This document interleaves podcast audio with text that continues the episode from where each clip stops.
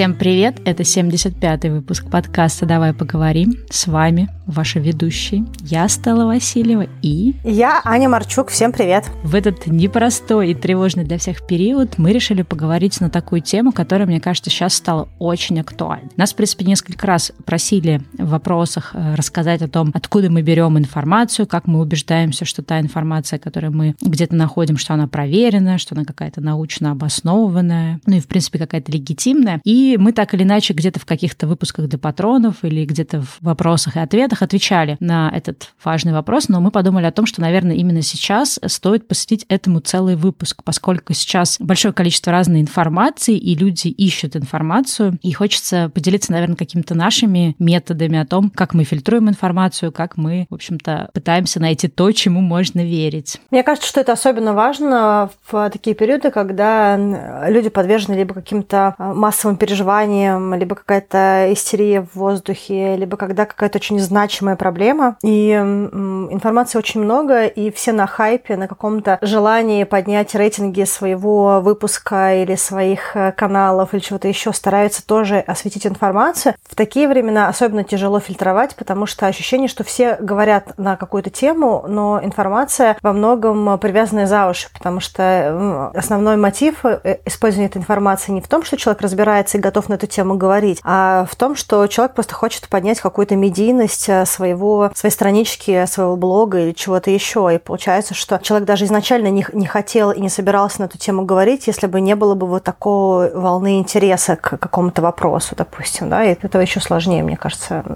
фильтровать. Да, а я, кстати, сейчас вот э, прям недавно смотрела видео на английском это Давелла, блогера, и он такую очень прикольную матрицу нарисовал. Там есть, э, соответственно, ну вот оси, да, у матрицы. Есть ось, соответственно, люди, которые находятся просто в мегапанике, и другая, да, сторона этой оси — это люди, которым вообще все просто пофиг, они не парятся, не интересуются, вообще ничего про это не думают. И также, э, соответственно, это, там, условно говоря, ось X, а по оси Y люди, да, могут находиться в градации, когда они очень подготовлены, подготовлены к проблеме, да, или какой-то ситуации, и когда они совсем не подготовлены. Ну и дальше, соответственно, есть четыре квадранта, и он очень там достаточно забавно рассказывает о том, что если взять людей, которые находятся в высокой степени паники и абсолютно не подготовлены, и в подготовленность также входит информированность. То есть, соответственно, это те, кого в первую очередь сидят зомби. Ну и, соответственно, там очень так смешно он про это рассказал. И вот когда он рисовал эту ось, я поняла, что это, в принципе, как-то, наверное, сформулировало мое отношение к текущей ситуации, потому что, с одной стороны, я вижу огромное количество паники, да, ну вот в определенной группе людей, но при этом часто э, вот эти панические люди — это э, не всегда информированные люди. И с другой стороны, есть другой полис людей, которые совершенно не парятся, но это тоже люди неинформированные. И получается, что ты не знаешь, в общем, что лучше, неинформированный паникующий человек или неинформированный не паникующий. Потому что как раз мы с тобой вот э, перед тем, как начали выпуск, долго обсуждали, в общем, тему мытья рук, потому что, похоже, коронавирус стал для многих информацией о том, что, оказывается, после туалета надо мыть руки, перед едой, оказывается, надо мыть руки руки. И это вот как раз вот об этом, что в ситуации, да, как вот сейчас такая ситуация непростая сложилась, много информации, много тревоги и паники. Мое, например, отношение, да, в таких ситуациях всегда это быть высокоинформированным. То есть я понимаю, что я не могу, ну, как, не знаю, может, как блогер, как человек, который потребляет, в принципе, много информации, я не могу просто оставаться в стороне, ну, как бы, точнее так, я в первое время оставалась в стороне, просто осознанно не, во все это не вовлекалась, ну, и плюс потому, что я была в Индии, я хотела, в общем, сложиться путешествиями, а не как-то впадать, да, в общее такое вот тревожное состояние. Но когда я вернулась, я поняла, что мне важно понять, что происходит, потому что для меня информация — это способ успокоить себя. То есть даже если новость плохая, мне лучше знать как бы все, да, там плюсы-минусы. Ну и, собственно, я стала изучать информацию, которая есть в интернете, и, ну вот в том числе, почему мы, собственно, стали записывать этот выпуск, я поняла, что информации очень много, очень много разной, и стало видно, как э, по-разному люди, в общем-то, подходят к тому, откуда они берут информацию, как они ее оценивают, во что они верят и так далее и тому подобное. Давай, наверное, перейдем к более более практичным советом, как можно искать информацию, как можно доверять этой информации. А, я, наверное, бы начала бы с того, что эм, если вам нужна какая-то информация, старайтесь э, читать ее на нескольких ресурсах одновременно. Ну, то есть для того, чтобы понять, э, какова, насколько валидна эта информация и насколько ей можно верить, чем больше ресурсов пишут о какой-то теме э, и как-то ее раскрывают,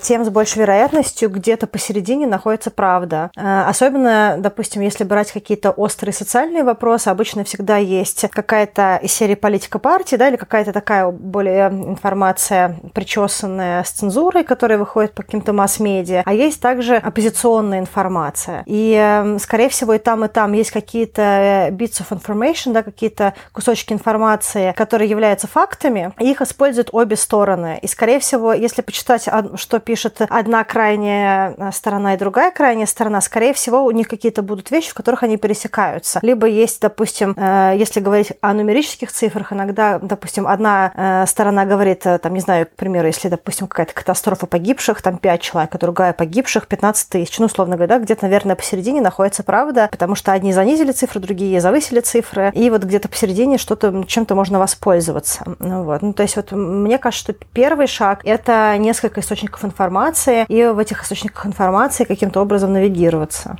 Да, ну вот, кстати, мы делали, помнишь, прям недавно, как-то вы предсказали все это, в общем, панику информационную. Мы делали 71 выпуск, где мы говорили о когнитивных искажениях. И вот как раз ну, вот то, что вот Аня говорит, да, способ э, проверять информацию, это брать разные источники, особенно, ну, то есть это не смысле, например, взять, условно говоря, пять блогеров, у которых примерно один, они там живут в одном месте, у них одинаковый взгляд на, на, да, на вещи, а, а посмотреть прям каких-то радикально разных людей, посмотреть, что у них совпадает, что расходится, и дальше уже копать в тех направлениях, например, где вот есть какие-то сомнения, да, почему люди по-разному про это рассказывают, и дальше уже копать в эту сторону. Потому что вот есть вот эти когнитивные искажения, условно говоря, если в моем окружении все определенную какую-то мысль, да, друг другу пересказывают, то, конечно, в какой-то момент мне будет казаться, что именно вот так дела и обстоят. Вот, например, э, вот был какой-то тоже там яркий, сейчас я уже не помню точно детали, пример, что кто-то там из, из ребят вот в, в нашем там одном чатике в общем, по вопросам коронавируса написал, что а вот на сайте ВОЗ написали то-то. И, соответственно, это тоже такой вот важный важный момент, что когда есть какой-то авторитетный источник, есть ощущение, что ну, тогда это точно правда. Вот я хочу сказать, что я потом пошла прям специально на сайт ВОЗ, потому что я засомневалась в том, что, это, что такое могли написать. И я не нашла об этом информации. То есть вот очень важно понимать, что вот э, тот человек, который использовал ВОЗ как э, да, ну, Всемирную организацию здравоохранения, как некий такой вот... Соответственно, дальше он это рассказал, другой человек уже это воспринял как правду, рассказал все своим друзьям, соответственно, люди в этой тусовке, они будут более склонны верить этой информации, потому что она уже прошла какую-то такую вот проверку. И поэтому, да, важно смотреть разные источники, но э, вот в каких-то ситуациях, как вот сейчас, да, происходит с коронавирусом, важно в том числе в первую очередь проверять, ну, сверять данные с официальными источниками. То есть вот, например, я как раз Ане тоже рассказывала перед началом запуска, что,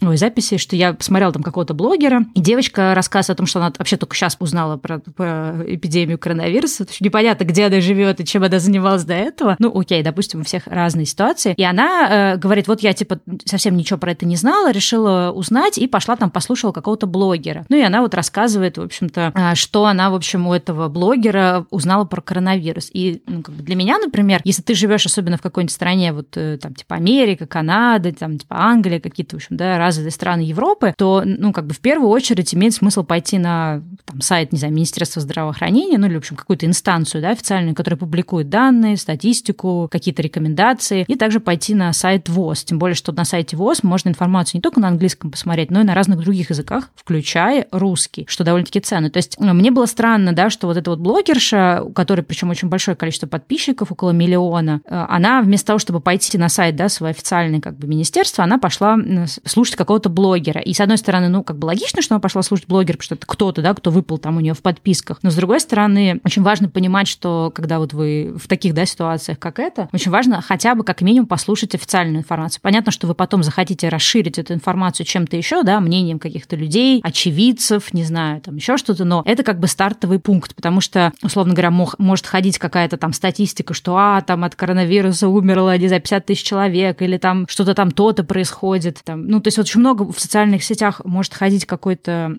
истории, да, которая может не подтверждаться официальными данными. Поэтому, в общем-то, начинать надо как минимум с официального источника. Вот кто вот первоисточник информации? Там, если абстрагироваться от коронавируса, да, это может быть, ну, какой-то сайт конкретной компании или, не знаю, сайт. Э, да, вот то, что ты э, называешь, мне кажется, это еще один дополнительный э, сильный инструмент для сверки информации, то, что в журналистике называется факт-чекинг. То есть ты не можешь просто взять и использовать этот hearsay, да, что кто-то где-то что-то сказал, кто непонятно, что непонятно, либо голословно раскидываться сказал ВОЗ, сказал президент государства. То есть для того, чтобы э, использовать это как э, ресурс, ты должен пойти, э, допустим, если сказал какой-то президент, и найти, где он когда это говорил. То есть у тебя должна сложиться матрица. Действительно он это говорил. Может быть, посмотреть транскрипцию выступления, то что действительно такая фраза была и прочее. Да, если, допустим, ВОЗ, вот то, что ты сделала, да, ты такой trace back the information, да, фактически. То есть ты пошла обратно и э, нашла источник этой информации. Если ссылка на ВОЗ, значит, где ВОЗ об этом сказал. Вот такой вот факт-чекинг – это еще один сильный ресурс для того, чтобы понять, э, что информация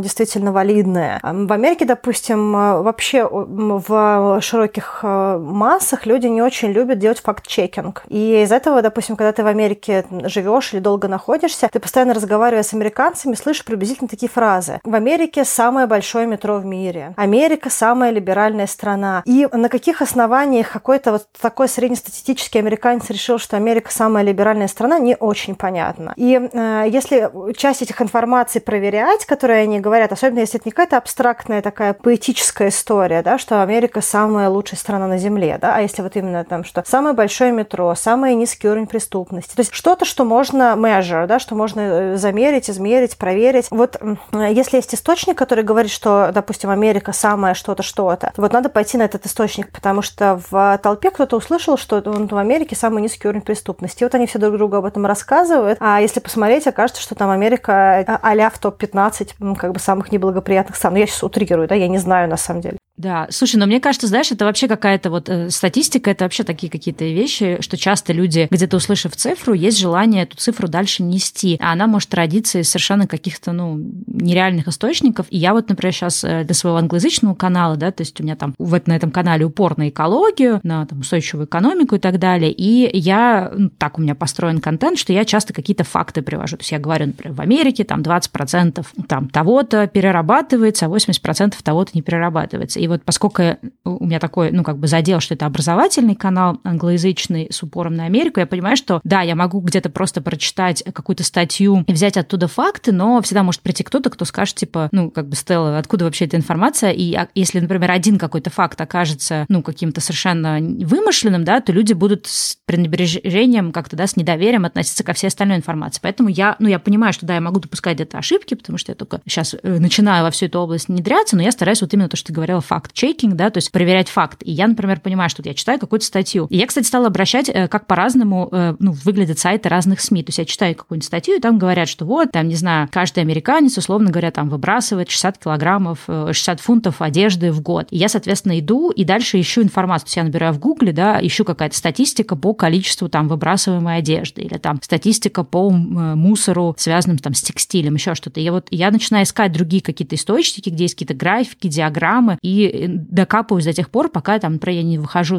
на официальный какой-нибудь сайт статистический, да, то есть где какая-то статистика, ну, как который публикует, например, страна, какие-то министерства и так далее. И я достаточно часто, кстати, сталкивалась, что есть какие-то факты, которые я находила в каких-то статьях, но я абсолютно не могла найти, э, ну, то есть я не могла докопаться, да, откуда вот этот факт родился. Понятно, это, ну, может в том числе быть связано с тем, что, да, я там, может, недостаточно потратила времени или как-то что-то, то есть это тоже может быть, но это уже говорит о том, что, в принципе, этот факт может быть каким-то достаточно притянутым за уши. И вторая вещь, что я поняла, что можно тоже по-разному очень показывать факты. Я там для одного своего видео искала информацию по, как вообще ну, обстоят дела с мусором в Америке, то есть там что ресайклится, что перерабатывается. И ты знаешь, э, у них там есть министерство, соответственно, которое вот это environmental и так далее, ну, то есть которое там мусор, э, природоохрана, в общем, не знаю, не помню сейчас уже точно. И там были определенные графики, да, какая-то официальная статистика, которую можно брать. Но было очень интересно, что эти графики таким образом были построены, что ту информацию, которую я хотела там найти, которая была такая менее выгодная да, для страны, ее оттуда было очень сложно вычленить. То есть, когда ты показываешь этот график у какого-то человека-обывателя, да, не вникающего в этот вопрос, может сложиться ощущение, что вообще-то не, не все так плохо. Но и мне хотелось найти данные, чтобы немножко по-другому э, эту информацию показать, да, но я не смогла найти эти графики. То есть там все графики, на скорее какую-то такую не страшную картину рисуют. И это тоже, в принципе, да, мысль о том, что можно один и тот же, одну и ту же статистику совершенно как бы по-разному показывать. То есть вот, например, опять же, там, возвращаясь к тому же коронавирусу, коронавирусу, да, все носятся, ну, не то, что все носятся, но какая-то основная цифра, которая педалирует, да, например, цифра смертности, есть определенный процент. Но при этом очень редко можно увидеть, и вот я, кстати, только недавно это увидела, эту статистику, и вот сегодня тоже Аня ее пересылала, э, статистика по смертности, если разбить на возраста. И получается, что если ты берешь возраст там, от 0, от 0 до 40 лет, там статистика по смертности очень низкая и, в принципе, равна там, ну, каким-то таким пневмониям, простудам, точнее, простудам, гриппам, да, которые могут перейти в пневмонию. То есть все выглядит не так плохо, но зато плохо видит, выглядит статистика, особенно там у людей, которые там за 70. Но понятно, что когда ты, э, у тебя одна цифра статистики 0,2, а другая цифра статистики 17%, когда ты берешь среднее по больнице, у тебя получается какая-то другая цифра. И получается, что с одной стороны эта цифра 3% может вводить в заблуждение, что ну, по поводу смертности у более молодого населения, да, то есть молодому населению не так сильно, например, надо волноваться. С другой стороны, она точно так же вводит в заблуждение людей более взрослых. То есть взрослые люди думают, ну, 3%, 2%, ок, переживем. А на самом деле, например, у тех, кому за 80, смертность там 17%. И это как бы дофига, да, то есть это большое количество людей. Из заболевших, опять же, да, то есть тоже э, вот эта цифра, да, есть ощущение, что это процент от населения, но это не процент от населения, это все-таки процент от заболевших и от тех, которые заболели, и как-то о них известно врачам. То есть есть люди, которые заболели и вообще не пошли. То есть, в принципе, тоже эти цифры все очень плавающие. А, а также есть а, относительная статистика, когда а, ты смотришь, что коронавирусом болеют в определенной возрастной группе 0,2% населения, а ежегодная заболеваемость гриппом 0,1%. И это ежегодная плановая такая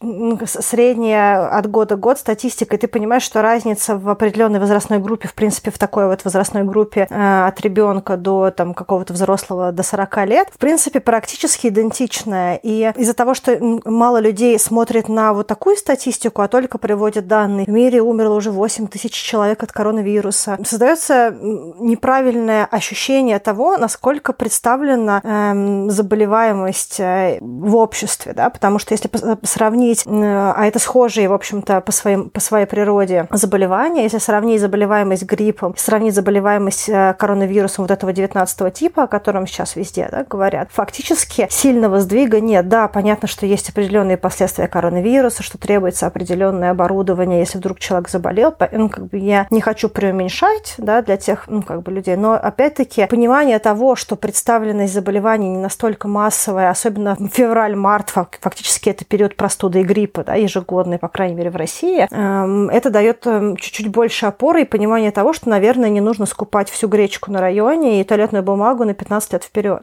У нас осталось, кстати, два последних рулона, и мы начинаем тревожиться немножко, потому что американские препперы до сих пор продолжают затовариваться. Каждый раз, когда мы приходим в магазин, бумаги нет. Да, надо сказать, что вот для тех, кто не живет в Америке, что в Штатах очень много чего дается по одной, по две штуки в руки. Ну вот, кстати, слушай, вот э, возвращаясь тоже э, к, к вопросам информации, да, опять же, вот э, этот вот как бы эта ситуация с этой эпидемией, пандемией, она показала тоже, что вот есть некое информационное поле, и, к сожалению, иногда сложно не только там проверить, проверить, да, источник, но иногда сложно вообще понять, как, какая информация важная. И вот мы с тобой как раз тоже, опять же, обсуждали долго перед выпуском, что когда я вот во все это окунулась, у меня было желание сделать видео про коронавирус, ну, как бы поделиться, ну, мне хотелось поделиться своей точкой зрения. Понятно, что я как бы не какой-то там специалист-эпидемиолог, но я достаточно информации порыла, и мне тоже хотелось немножко добавить, да, какой-то, как мне казалось, адекватности. И вот э, у меня тоже было, знаешь, такое вот э, ощущение, пока я готовила видео, и потом уже, когда я уже его выпустила, да, у меня была тоже какая-то ответственность ответственность за то, точно ли я правильную информацию до людей донесла, правильно ли я донесла. Я продолжала, в общем, во всем этом тоже вариться, читать, смотреть. Кстати, если кому интересно, ну, ссылка на это видео будет в описании, и также в описании к тому видео, да, то есть уже непосредственно на YouTube, есть ссылки на какие-то тоже другие источники, которые, в общем-то, целесообразно посмотреть, если вы хотите, в общем, какой-то такой информацией напитаться. И вот там тоже, знаешь, было очень интересно, что ты понимаешь, что как бы, с одной стороны, вначале меня раздражало очень сильно, что, в принципе, об этом слишком много говорят, а потом я поняла, что вот есть это информационное поле, гигантская, да, на тему коронавируса, но почему-то самые важные вещи в этом поле теряются, да, то есть вот то, что я тебе рассказывала, например, э, как-то вот с этим там, с этим мытьем рук, э, все как-то, э, ну, больше какие-то шутки шутками, но при этом я все равно до сих пор вижу людей, которые не моют руки, выйдя из общественного туалета, это такой, вот the fuck, ну, то есть сколько еще раз, сколько еще должен человек заболеть, и сколько раз должен тебе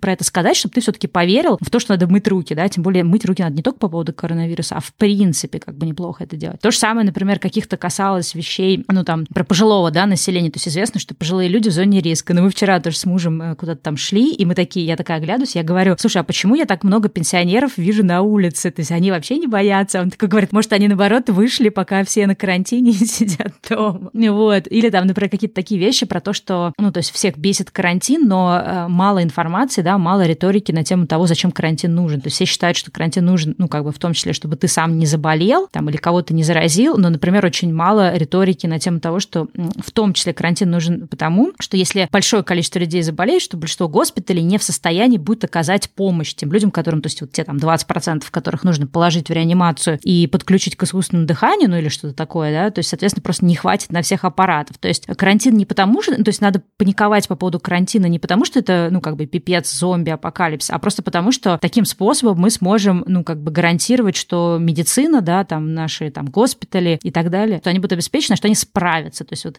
и опять же, то есть вот вроде бы информации куча, но, какой, ну нету какого-то вот э, правильного, как вот я, по крайней мере, не вижу правильного объяснения, а зачем нужен карантин. То есть когда я поняла вот эту логику, да, что просто госпитали пытаются таким образом себя обезопасить. Ну, для меня это стало такое, знаешь, типа из разряда make sense, окей. Да, но еще я хотела бы сказать, что в свете э, поиска информации и э, фильтрации информации, я бы еще подумала, серьезно, зачем вы эту информацию в принципе ищете? Да, вот мне понравились ребята тоже из Критмыш, которые делали информацию про коронавирус, они такую фразу сказали, что если вы сдаете анализы, и потом вы ничего с этими анализами не будете делать, то нет смысла э, делать анализы, потому что если от этой информации ничего для вас не изменится, то зачем вообще ну, как бы получать эту информацию? То же самое с точки зрения, допустим, раз мы взяли за пример коронавирус с точки зрения того, как работать с информацией, что с ней делать, то, что я замечаю периодически, это контроверсию действий. То есть, допустим, человек э, одевает маску, ходит в маске, к примеру, допустим, что, как бы вот контроверсия, допустим, люди говорят, я не буду ходить на работу, потому что коронавирус, но при этом человек на работу не ходит, а в кофейню ходит. И тут у меня вопрос, ну, как бы насколько серьезно как бы вот одно и другое связано. То есть, если ты, в принципе, выходишь из дома, и ты ходишь в какое-то место, где есть люди, то нет разницы, ты пришел на работу или в кофейню, потому что и там, и там есть люди, которые так или иначе могут тебя заразить, если ты действительно по этому поводу напрягаешься. Или вот ты тоже классный пример привела, что э, женщина в маске, которая зашла в туалет, не помыла руки, вышла из туалета, не помыла руки. То есть она почему-то решила, что маска ее защитит, но при этом то, что нужно было дважды помыть руки, э, когда ты трогаешь себя и когда ты, в общем-то, выходишь из туалета, в общем, в принципе, было бы неплохо, наверное, как бы это сделать. И вот эти контроверсии, они тоже не до конца понятны. То есть человек получил какой-то кусок информации, либо люди, которые э, скупили маски и не знают, что маски не действуют как встречный поток. То есть, когда ты одеваешь на себя маску, ты это делаешь только чтобы защитить мир от своей инфекции, а не для того, чтобы защититься от инфекции. Вот эти вот все тряпичные маски, которые все скупают. Ну или, кстати, да, знаешь, я сейчас добавлю, кстати, сюда. Тут появилась новый как бы кусок информации, то есть, э, то есть когда ну, часть людей узнали наконец-то, что маски это только для больных людей, появилась, короче, новая какая-то такая информация, что, и кто-то тоже говорил, что даже сайт ВОЗ об этом пишет, хотя, мне кажется, нет такого на сайте ВОЗ, по крайней мере, когда последний раз туда заходила, что типа, что есть бессимптомники, да, то есть люди, которые болеют бессимптомно, то есть, получается, если ты, например, ну, никаких э, очевидных э, симптомов не испытываешь, для тех, кто не знает, это кашель, температура и э, задержка, не задержка, как сложность дыхания. То есть, как бы, если ты этих симптомов не испытываешь, ты допускаешь, что, скорее всего, ты не болен, но ты можешь болеть бессистемно и типа все равно заражать. И люди стали говорить о том, что я хожу в маске, потому что я могу оказаться бессимптомником, и таким образом я оберегаю людей. Но единственный способ оберегать людей просто меньше бывать на публике, если уж да, ты переживаешь. Потому что, опять же, вот, вот тоже мы говорим об этой контроверсии с информацией, то есть человек нашел где-то вот эту информацию, что надо носить маску, потому что ты можешь оказаться бессимптомником, но при этом не нашел информацию о том, как пользоваться маской. А информация о том, как пользоваться маской, говорит о том, что через 2-3 часа маску надо сменить, то есть полностью выкинуть. И второе, то, что если ты маску нанес, ты ее герметично к лицу прилепил, и ты ее не трогаешь. При этом я вижу огромное количество людей, которые там в сторисах особенно, у человека маска висит на шее. Чувак, если у тебя маска уже висит на шее, то есть ты ее уже снял, то все, ее уже надо снимать и выкидывать. Причем желательно не трогать ее за те части, которые, ну, как бы, да, вот эта лицевая часть, то есть за этот, за, за ремешок. И это тоже вот об этом, да, человек зачем-то нашел информацию о том, что он бессимптомник, надо носить маску, но при этом не нашел информацию о правилах ношения маски. Ну да, то есть если, если просто кому-то нравится вот это ощущение апокалипсиса, да, то есть, ну, как бы не всегда же есть возможность пожить в, как бы в апокалипсис, да, если вот хочется каких-то острых ощущений, вот ты такой, боже, что происходит а, в мире, люди умирают от коронавируса, поживу-ка я пару недель вот в этом остром ощущении риска чрезмерного. Ну, как бы тогда просто наслаждайтесь э, и не, создавайте панику на людях, носите маску э, столько времени, сколько вы хотите, надеюсь, что вы не болеете, потому что тогда вы просто будете бесконечно дышать своими бактериями, ну, как бы какими-то такими инфекционными вещами. Ну, там, создавайте внутри себя какое-то это ощущение, но тогда это не про, не про то, что вы пытаетесь защищить, э, не про то, что вы стараетесь защититься от заболевания или защитить других от вашей потенциальной инфекции, а вы просто, ну, как бы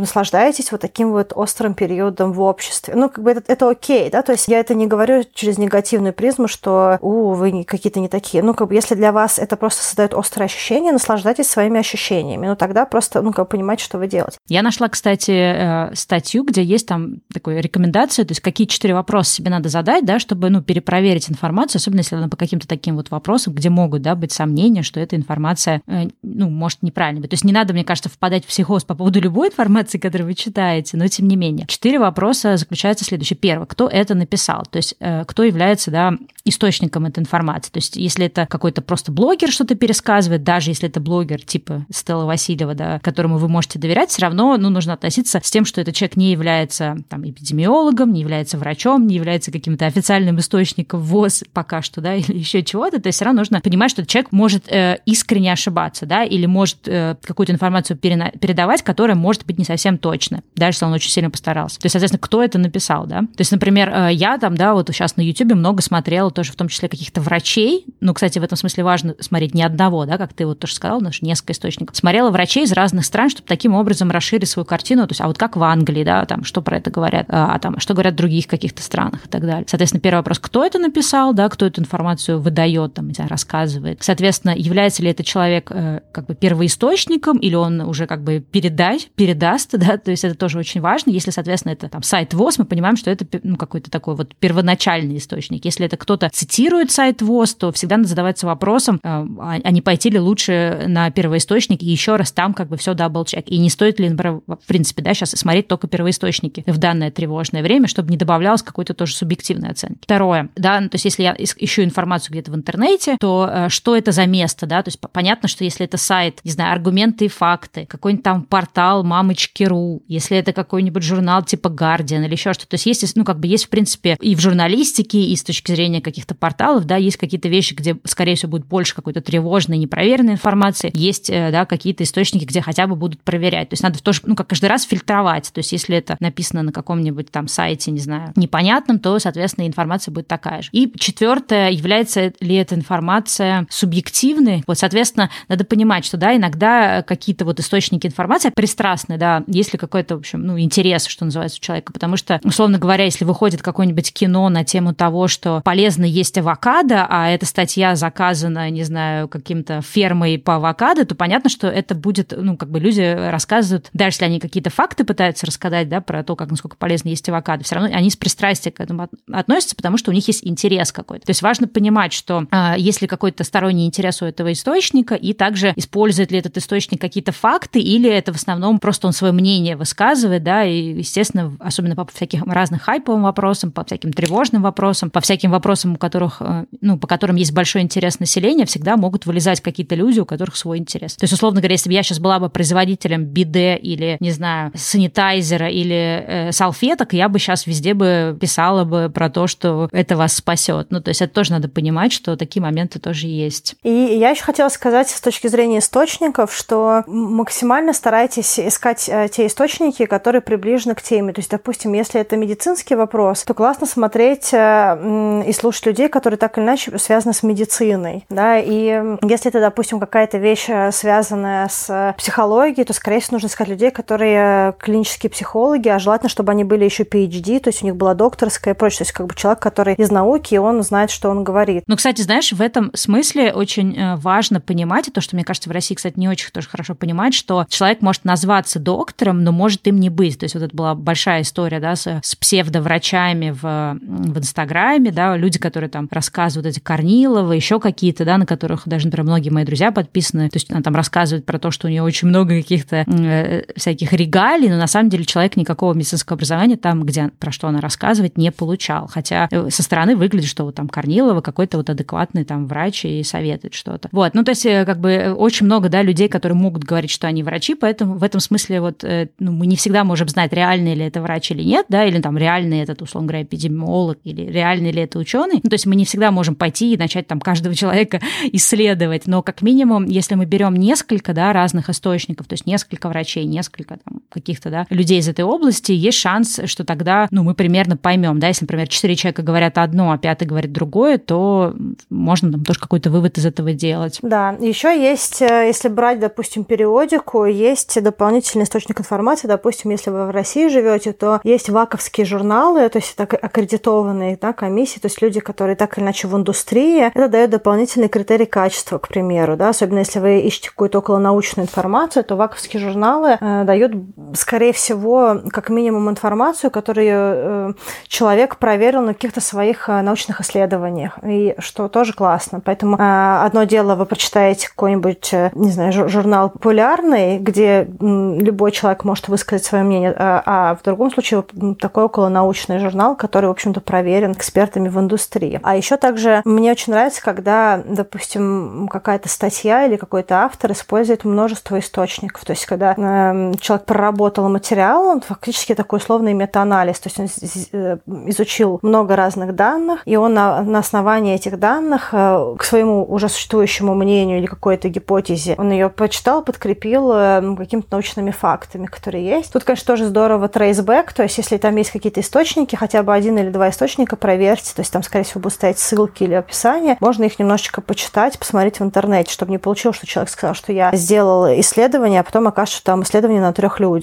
Как мы там тоже помним, что из серии а, что-то стало там ресница в 8 раз больше, проверено на трех женщинах. Вот, ну, то есть, как бы, чтобы не было такого. Да, я, кстати, знаешь, нашла статью э, неплохую. Ну, наверное, она может быть больше для англоязычных каких-то текстов, но тем не менее приложу. Там как раз говорится о том, какие источники, например, да, вот такие базовые в интернете, могут являться, ну, вашим каким-то стартовым пунктом. Там, например, там, условно говоря, science, там, сайт science.gov, там какой-нибудь UK government, US government, э, там, статистические всякие сайты. И, например, с точки зрения, там, э, журналов, да, то есть, например, условно говоря, New York Times, там более-менее будет проверенная какая-то информация, там, Wall Street Journal, BBC, Economist, там, Reuters, Bloomberg. Понятно, что там тоже могут быть какие-то субъективные мнения, да, своя какая-то тоже адженда своя какая-то двигаться. Ну, в общем, ну, там, например, э, ну, в общем, в любом случае мы приложим эту статью, и там куча и по науке, да, куда можно обращаться, там тот же PubMed, там Science Mag. И, кстати, ну, еще, кстати, знаешь, какой я вспомнил классный тоже способ, не помню, у кого-то из, э,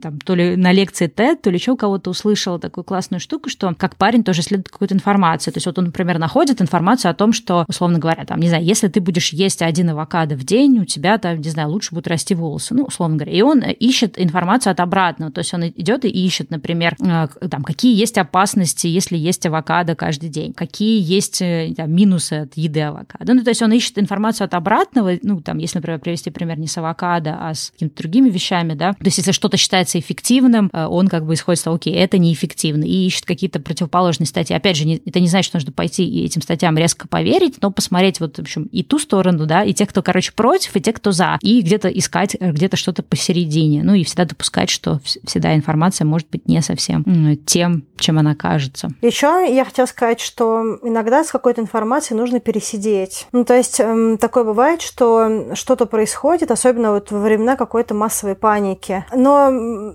это тоже, ну вот, допустим, происходит какая-то ситуация, если никто в этот момент вокруг вас не умирает, и нужно острое реагирование, а просто вот что-то произошло в обществе, и влилось много информации, к примеру, в медиа, или просто, допустим, это не всегда связано с массовыми вещами, это может быть ваша личная какая-то штука. Позвольте себе э, получать информацию не на острые эмоции. Ну, то есть вот вы можете начать research, но потом нужно, ну, как мне кажется, выдохнуть и с, э, с новым взглядом через день там или два, то есть когда вас немножечко подуспокоит, э, еще раз пройти по информации, потому что такое бывает, что даже если мы читаем очень проверенную информацию в очень верном источнике, посмотрели несколько источников, э, есть определенные э, когнитивные искажения, когда мы цепляемся за те вещи, которых мы хотим увидеть или услышать. И когда вы изучаете информацию, все равно весь массив информации э, вы можете не проработать. И вы цепляетесь за конкретные фразы, которые у вас вгоняют в ужас, и игнорируете всю остальную информацию, просто потому что вы находитесь сейчас на какой-то повышенной эмоции. Я рекомендую немножечко выдохнуть в этой истории и еще раз сделать research, потому что даже читая одну и ту же статью через 2-3 дня, но успокоившись, вы можете увидеть вообще другие нюансы. И, возможно, они будут гораздо более э, верными для вас, более полными и снизит какой-то вот этот вот э, барьер или стресс. И то, что ты сказала, тоже очень, очень классно по поводу того, что как бы дождитесь новой информации, потому что иногда действительно, то есть иногда бывает информацию опровергают, иногда бывает, что как бы данные немножечко меняются, и если это что-то прям происходящее в моменте, возможно, имеет смысл ну, пока что, ну, как бы не делать финальных выводов.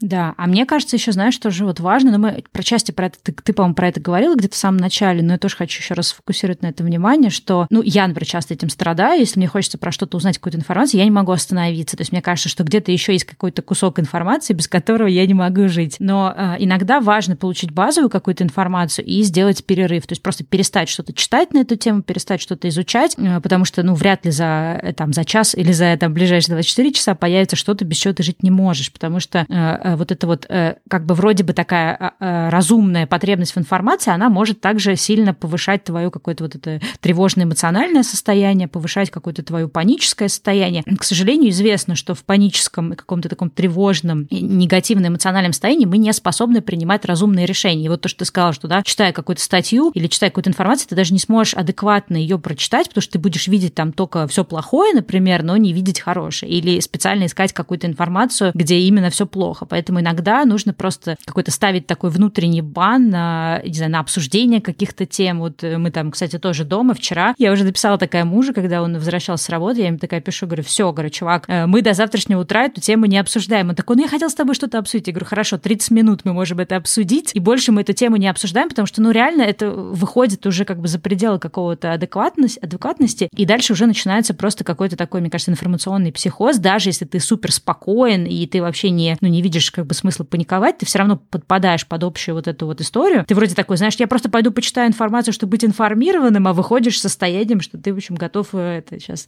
упасть в обморок. Да, это очень важно. В общем, беречь себя. Я еще хотела сказать, что иногда вопрос, который нам задают часто в, в комментариях, а как э, искать проверенную информацию. Иногда проверенную информацию вы можете получить только от э, специалиста. И я тут говорю тем людям, у которых, к примеру, заболел ребенок, заболело животное, э, что-то еще произошло, и вместо того, чтобы взять животное или ребенка и поехать к специалисту здравоохранения, э, человек ищет информацию в интернете, ищет, где бы найти проверенную информацию. Так вот, проверенная информация будет там, где вы сможете проверить вашего больного ребенка или ваше больное животное. Кстати, да, да, ты права. Слушай, это даже, я прям сейчас вспомнила историю, сори, я тебя перебью. Это давно-давно, в общем, я, когда еще жила на Бали, у нас был там комьюнити, чатик для девочек, и обсуждались разные вопросы. И там была очень смешная дискуссия, которую я почему-то запомнила навсегда. И там девочка пишет, ребята, вот у меня такая-то история, мне что-то нужно там с паспортом какие-то э, итерации совершить, а, соответственно, на Бали нет посольства российского, оно только в Джакарте, да, в другом городе, на другом острове. Ну и поэтому там все обсуждают, а вот если я так сделаю, как вы думаете, посольство это примет, а вот как вы думаете, а вот если я то, то я то, а что вы думаете? Ну, и там начинается какая-то длинная-длинная дискуссия, и выходит там одна девочка, очень такая разумная, говорит, какая разница, что думаем мы на тему вашего паспорта? Есть телефон, да, посольства, и этот телефон, ну, они там отвечают, да, поскольку не, не так много клиентов, почему просто не снять трубку и не позвонить и не задать этот вопрос в посольстве, потому что, ну, это тот случай, где можно получить ответ. Зачем просто тратить весь день на обсуждение каких-то девочек, которые сидят на Бали, и что они думают на тему того, как вам посольство там поступит с вашим там паспортом или с вашей справкой. И это вот именно вот именно та история, как бы, что иногда нужно просто э, пойти по первоисточнику, позвонить туда, куда надо позвонить. Я была в шоке, когда я видела у кого-то из блогеров фразы из серии «Моего ребенка уже три дня температура 39, что делать?» А, Если э, у кого-то советы, кто «Are you fucking kidding me?» Понятно, что иногда бывают ситуации, которые парализуют. Вот, ну, то есть, ну, как бы я понимаю, что иногда мы входим в ступор, когда какое-то такое нужно большое решение принять, что, в принципе, принятие решения для некоторых людей – это очень неподъемная сила. Но, блин, если действительно что-то произошло, не нужно искать информацию в комментариях, даже если ты блогер на 2 миллиона. Come on, езжай к хорошему проверенному врачу, спроси людей, которым ты доверяешь, а не людей в комментариях, какие проверенные врачи, скорее всего, в твоем окружении. И езжай туда с этим ребенком или с кем-то еще, кому нужна помощь. И в каких-то таких ситуациях, которые могут иметь серьезные последствия. Это не всегда здоровье, это бывают, как ты сказал, юридические аспекты, документарные. Если у тебя горит дом, если тебя ты в шаге от банкротства компании, если там что-то еще произошло. То есть э, идите к людям, которые могут оказать юристы, врачи, э, психологи. Кто вам нужен, идите по адресу. Э, это то, с чего мы, в общем-то, начали этот выпуск, и то, видимо, чем мы закончим. У меня вот именно, особенно вот э, в ситуации с коронавирусом, сложилось очень странное понимание того, что, оказывается, для очень многих людей не очевидно. То есть, условно говоря, вот у нас в Сан-Франциско объявили там, то, что, типа, нельзя выходить из дома, в общем, карантин, он такой довольно-таки лайтовый, то есть не то, что прям совсем нельзя выходить, но глобально нельзя выходить без необходимости, если захотят, тебя могут оштрафовать. Ну, хотя никто этого не делает. Вот. И эту информацию я в первую очередь узнала из, там, как бы, да, из, из, из и из чатиков, и там просто в этих чатиках люди обсуждали, а как ты думаешь, а если я выйду собаку погулять, а можно ли? А если то... И я в какой-то момент понимаю, ну, сама по себе, что я тоже ищу эту информацию в этих чатиках, в этих сторис, а потом ты думаешь, Стелла, ну, как бы, what the fuck? Надо просто пойти на официальную там э, страницу нашего каунти, да, где опубликовали это, ну, потому что это как бы легальные, как сказать, легальное юридическое требование, да, к жителям этого каунти. Соответственно, там будет написано, и там конкретно написано, вот это и это от вас требуется. То есть все, что остальное, что люди обсуждали в чатике, не было описано в этом законе. Соответственно, если это не было описано, значит, это не подпадало под ограничение. Но даже я себя поймала на том, что я почему-то пошла с друзьями обсуждать, а как вы думаете, а что, а что можно, а что нельзя, разрешали ли нам серфить, вместо того, чтобы пойти почитать официальную информацию. Но это, опять же, это люди не очень любят читать официальную информацию, что она написана сложным языком, да, то есть прочитать контракт гораздо сложнее, чем пойти полчаса на форуме с людьми обсуждать, а какие у меня правила и обязанности. И вот это, мне кажется, то, что нужно в себе в каком-то смысле искоренять, то есть нужно прям сразу, как только вот какая-то такая информация появляется, себя останавливать и говорить, а есть ли какой-то первоисточник, с которого я могу начать изучение этого? Понятно, потом я могу пойти с друзьями и обсудить какие-то подробности, но, но не надо ли мне для начала ознакомиться с первоисточником, с официальным каким-то да, законом или с официальной какой-то информацией, а уже потом на него настраивать какие-то домыслы, обсуждения, дискуссии и прочее. Да. И еще туда же я хотела бы сказать, э, что когда вы э, находитесь в интернете в поисках э, истины истины, нужно помнить о том, что не вся информация этой истиной обладает. То есть в мире очень много контроверсий, в мире очень много вещей, которые так или иначе привязаны к чьему-то мнению, и найти в интернете информацию, кто прав, кто виноват, как относиться к тому или иному вопросу, не всегда это есть. Иногда это философские диспуты, и люди смотрят на какой-то вопрос с разной стороны. Нет абсолютной правды. Есть определенная позиция, и люди этой позиции придерживаются. И у разных людей, достаточно экспертных, умных, образованных, а, при прочих равных этичных людей, а, мнения могут не совпадать. Да? Поэтому иногда, вот даже мы с тобой иногда что-то обсуждаем, и ты говоришь, что а, let's agree on disagree. Даже внутри нашего диалога мы сходимся на том, что у нас есть у каждой своя позиция, и внутри ну, как бы наши позиции имеют обе право на существование. У меня один взгляд, у тебя другой взгляд, и мы выбираем, хотим ли мы выносить эту дискуссию публично, либо мы хотим просто, ну или даже между нами, или мы хотим эту дискуссию сохранить, ну, ну как бы это мнение сохранить, и просто договориться о том, что у нас есть разные мнения, и это окей. Как, допустим, когда в Америке э, была вот эта вот э, битва президентов, да, между Хиллари Клинтон и Дональдом Трампом, в Америке было даже такое выражение, называлось divided houses. Это когда внутри одной семьи, допустим, муж был республиканцем, а жена была либералом. И ссориться с близким человеком по поводу того, э, хорошо или нет, что выбрали Трампа, и, э, или за кого мы будем голосовать э, как семья, за Трампа или за Хиллари, ну, как бы просто люди договаривались внутри семьи, что для нас наш брак и наша любовь и уважение важнее, чем ну, как бы наши какие-то вот эти политические выборы. И ты можешь идти голосовать за Хиллари, я буду идти голосовать за Трампа, это не повлияет на нашу семью и на наши отношения и прочее. Да? То есть не вся информация обладает истинной истиной. Поэтому просто вот когда вы что-то ищете, в принципе, мне кажется, нужно задать себе вопрос, насколько эта информация, она действительно может быть fact-based. Иногда это просто opinion, да, то есть это информация, которая больше привязана к мнению и к позиции, а не какой-то абсолютной истины, да, то есть это не, не медицинские данные, это не юридические данные, да, то есть это не то, что можно найти и применить, это просто позиция. Ну, какая-то такая тоже информация, мне кажется, важна. Ну, в общем, я думаю, что на этой ноте мы оставляем вас всех решать самим, хотите ли вы копаться в информации или не хотите, чему верить, чему нет. Тут каждый, конечно, решает сам, но мне кажется, иногда хорошо задуматься о том, откуда я беру информацию, стоит ли этой информации доверять, понимать, что любой человек может ошибаться, да, и это тоже, опять же, не является чем-то, что ставит на этом человеке крест. Просто надо нам самим, как слушателям, как читателям, как аудитории какой-то, э, перепроверять из разных источников и быть более, менее доверчивым к информации, особенно когда это очень тревожная информация. В общем, как-то так, я бы сказала. Моя основная мысль заключается в том, что э, выдыхайте и относитесь к информации чуть-чуть э, полегче и давайте себе возможность ее, ну, как бы немножечко порционно получать и не, не нырять в информацию с головой и сутками читать на какую-то одну тему и прочее. Да. Всем хорошей недели и берегите себя и мойте чаще руки. Ну что, я думаю, что на этом все. Пока-пока.